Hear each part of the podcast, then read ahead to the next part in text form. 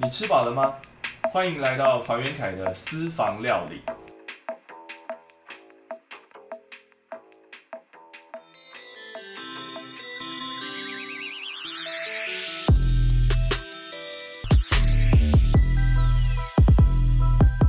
进入到室内设计领域，百货空间的规划，相信您是在这个我们室内设计的圈子里面算是个中好手。能不能聊一聊你是怎么样进入这个领域的呢？那时候我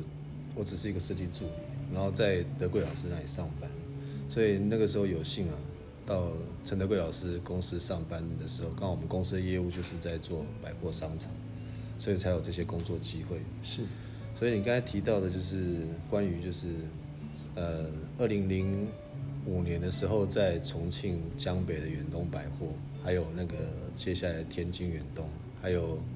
成都的太平洋百货改装，跟上海徐家汇太平洋百货的改装，其实这些都是公司的业务了。那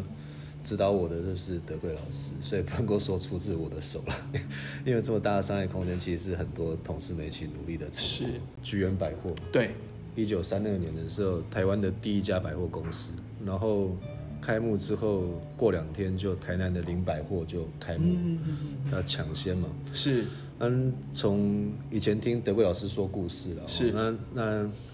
以前其实如果你要讲，那是。明治时代的事情，一九三二年那时候还是台湾还是日治时代的时候事情，所以那百货公司开了之后，其实比较像是以前那种买办跟洋行，大型的买办跟洋行，所以是比较服务于那种有富裕的阶级，富裕的日本人跟有钱的台湾人，那不太一样。中华民国来台湾之后，啊，商场的形态，那时候经营百货公司的感觉是比较像是，就是有点像大大卖场。嗯嗯嗯，就是把很多的商品陈列开来，哦，陈列开来之后，然后消费者去去买去选择，所以再讲就是他们那时候那时候消费者还没有像在这种对品牌很敏锐很敏感这样子，那慢慢慢慢的会，那时候商场如果要经营要赚钱的话，他们为什么要做这种大型的百货公司？就是因为可以大量的采购，然后压低成本嘛，嗯嗯嗯，啊，这样才会增大那个利润的空间。哦，那时候的想法是这样，可是后来这样子发展下去的话，其实也会有风险。比如说你买 买买一大堆，然后卖不出去，是就会有压货嘛。嗯哼哼。或者是说负责采买的人眼光不不好，或是说压错宝买错了。是。哦，所以这都是一些问题。那所以后来百货在经营的形态上就慢慢的就改变，就变成就是说。自营的项目就慢慢的减少，因为风险很高。是，慢慢慢，他这边就开始切分出一些地方来变成专柜，所以才开始引进品牌的专柜，然后再跟这些专柜谈这个租金跟抽成，那这样子来获利，有点像二房东的感觉。是，所以初期的日系的百货都这样干。嗯所以你可以看到以前比较旧的百货，因为是承租以前的商务大楼，所以天花板会比较低。因为本来没没有要做这种大型的商场嘛，嗯哼哼那所以你的设备全部做完之后，挑高什么都比较低一点。是，他用用二房东的概念在盈利，按照经营模式的不同，所以商场规划概念也不一样。那你你你请那个品牌专柜进来，对，那品牌就会想要有他们的形象的展示嘛，对。那所以以前那种大卖场那种观念，百货这样概念就开始改观。就要去如何去彰显品牌的形象，变成是一个功课。百货商场当中哦，很重要的一个就是所谓的消费动线。规划百货公司的时候，到底是怎么样去分门别类？嗯，然后呢，这些到底是有什么样的一些设计方面的窍门，或者是有注意到哪一些消费的心理吗？其实大家常常没事都会去逛 逛街、逛百货公司。那以前百货公司的规划的楼层，它其实是有道理的啦。嗯嗯嗯，像比如说。Marketing 超市跟比比较简单的小食美食街会在 B one B two 是那除了说排烟比较方便之外，还有就是我们吃的东西就走往下走，吃完就上来，这是最快的。嗯嗯嗯嗯。OK，啊像一楼跟二楼通常是一间百货公司的门面嘛，是，所以比较有形象的或是一级的品牌精品，他们就会集中在这个区块。是，然后再往上走就是。百货里面贡献业绩最大的女性同胞们的，就是不管是少女也好、熟女也好或熟女也好的商品哦，再往上再往上走就会出现，可能中间会出现一个休闲啊、休闲服饰，然后之后再衔接到男生哦，男生的正的的各种用品，然后再往上就是呃小孩子的衣服、小孩子的东西，再就是家里的东西、寝具、家具、电器这样子，再往上就会有一些目的性消费的一些一些楼层，比如像书店啊。然后还有什么贵宾厅啊、多功能厅，就是你一定要这个东西，你愿意坐电梯到最上面上去的这种楼层。所以每个楼层在规划的时候，其实有它的有研究过了。我们在规划百货公司的时候，其实有一些空间，虽然说它可能没有办法立即产生利润，对，哦，可是它很重要。是因为刚才提到说，其实百货公司的初衷是希望说消费者来这一栋里面可以满足他所有的需求嘛。OK。那所以像育婴室啦、医护室啦，然后贵宾室休息的空间啦，然后帮客人服务的这些空间，其实都有很重要的存在性。甚至客诉也有客诉处理室啊，是是是，不可以让客诉的人在公开场合大声嚷嚷，有一个很安静的房间，可以慢慢跟他讲，把话讲一讲这样子，是之类的啊。所以还有厕所，嗯，哦，女生厕所还会更更更舒适一点，有很多。提供给消费者应用的东西，那消费者其实本身也是敏感的，他们会研究这些事情。不同的百货公司，他们在经营的想法理念不太一样，是是是，路线方向不太一样，所以他们招商的内容也不一样。嗯，那不同的区域有不同的策略啊。那从以前日系的百货，像太平洋、搜狗百货，然后后来远东，这是我比较熟悉的老东家。然后到后来微风啊，然后星光三月啊，然后后来成品啊，其实每个品牌在创立的时候跟在设定的时候，因为地域性不同跟想法不同，他们自然而然会形成不同的文化跟风格。是，那开办的方式不同，想法不同，他们自然而然就有这种不同的故事啊。问过我说，欧美的卖场跟日本的百货卖场有什么不一样？对，然后。欧美的卖场可能地大吧，距离远，所以它面积一定要大。那里面一定要同时间有很多的，你要让消费者来一次就把所有东西买完。那那种情况下，如果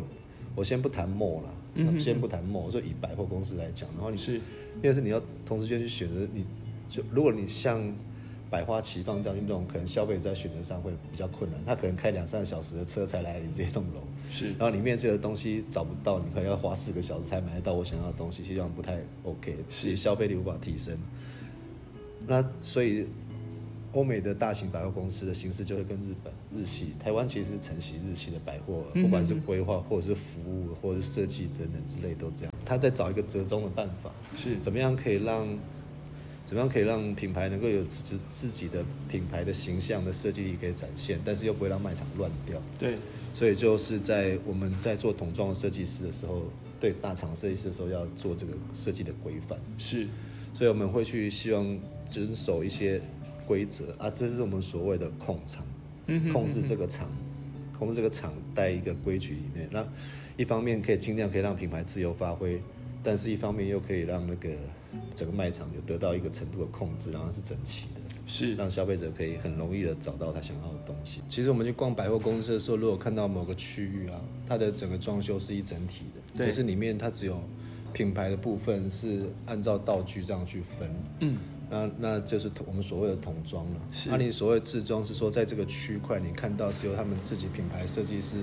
资历去做设计的，所以有他们自己独立的一个区域的一个设计，那就是自装，是自己装潢自己，自己设计自己。百货公司因为都是一个很大的建筑物，是这些看不见的设计，一定非常非常多。嗯，文豪能不能跟我们分享一下看不见的设计里面的一些小秘密？做零售业的话，你一定会要有仓库。对，啊，你要去仓库，你你要去很快的找到货，把货拿到卖场来补货也好，还是。试穿之类的也好，你你要很顺畅嘛。对啊，你货车要能过，人要能过，要一定的尺寸，然后好清洁、好维护，不怕碰，大致上是这样子，比较单纯。啊，如果是餐饮空间的话，就是它后场的进出东西要跟顾客的东西分开。嗯嗯嗯。好，然后进出货的货梯，呃，你不要让客人看到为运送食材的过程。所以这个之前我曾经帮一个品牌规划过他们的他的形象店，就是说那时候有预备啊一个一个 kiosk，它。你在网络上下单，或者是你到他们店里面下单，他们店里面只要准备试穿的就好了，那个 size 就好了，它不用有很大的库存空间，是因为仓储空间对卖场来讲其实是一个消耗。对，OK，那所以慢慢慢慢的就是你可能就是你去逛街的时候，哎，这个 size 我穿穿看合了，我回到家东西就送来就可以，你连袋子都不用提是哦，或者这样是最棒的，你也没有压力哦。是然后东西像现在的物流行业越来越兴盛嘛，嗯所以这应该是做得到的，是对不对？二十四小时应该是做得到的。是所以慢慢慢慢，你刚才讲的那个后场的空间动线，有可能会因应时代跟科技的进步，跟所以它可能会消失。也有可能会消失，因为是毕竟如果不需要仓库的话，你当然就卖场面积就增加，你就多做很多事。我觉得会更多彩多姿，更更多彩多姿，更多彩多姿，更多元。是就是刚才提到，我们现在能够一开始大家想到就是我们开个餐厅，大家一定要出来吃饭。对，这那除了这件事情之外，其实只要人类愿意，只要人 愿意，愿意愿意有这个需求，就有人愿意买单。是，那、这需求它就不一定是商品的买卖啊。嗯嗯嗯，你可能会想要体验某一件事情，或者做一件事情。那其实讲一个比较悲观一点的，就是外在环境可能会越来越差，是比如说那个热很热啊，或是不断的下雨啊，或是外面的环境可能，我认为人类在室内活动时间会慢慢拉长，是，各式各样的行为模式，像现在如果说我们喜欢打打球啊，打篮球，大家想要有室内球场多好。对，那所以我认为室内空间的营造可能慢慢的会整合在一起，变成一个很硕大的一个空间，然后人类的行为会可能尽量都会发生在这里面。所以就就我觉得以公共空间跟商业空间的发展来看，它将来会产生更更大的连接。嗯嗯嗯，哦，就像以前的图书馆或学校跟所谓的商场，它可能会，可是它可能慢慢会连接在一起。是，然后也因为这样子，所以大家在生活上面的的行为就会慢慢的就会不跟现在不太一样。我觉得应该十年之后就会有很大的不同了。那接下来的未来的十到二十年，所以呃，你认为接下来的百货商场嗯会有什么样的一些变化呢？其实这个还蛮快的、哦，你看从、嗯从智慧型手机到现在有没有那些十年差不多吧？可能不到十年的时间不，到十年时间，然后对，网络变得很方便，然后用行动上网也那么方便，所以电商其其实真的对零售业有很大的一个打击哦。是，那直接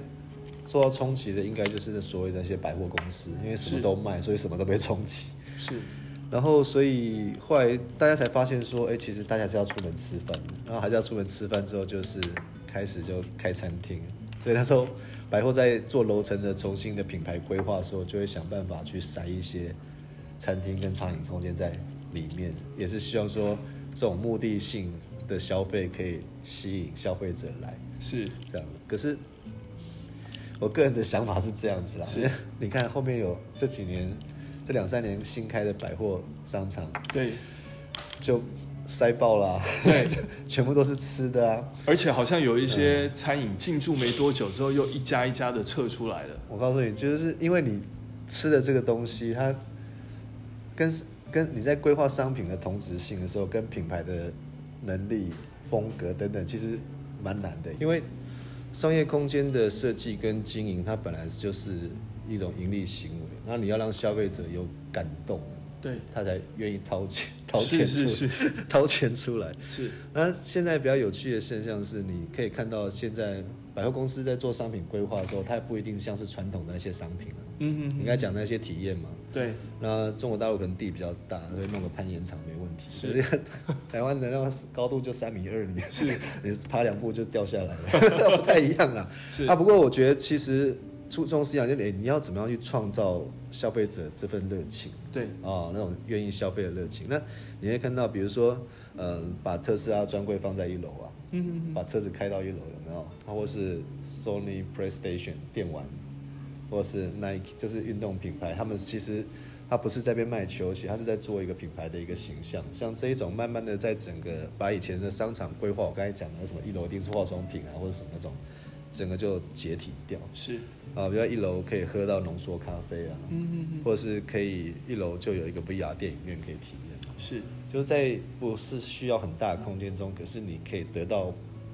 呃平常难得的体验跟感动，这个就会让人家有耳目一新的感觉。所以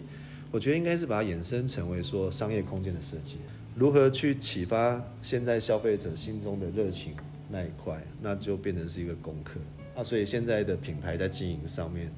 我们是室内设计师，但是要这个 sense。那如何让这个品质啊、专业啊，还有服务，还有包括社区经营这些社区跟网络的这些事情，还有甚至不只是当地，还有还有那个社群的这个经营，它都要一定的牵连跟想法。是，它就不像是以前只买卖东西了。是，你可能要提供的东西是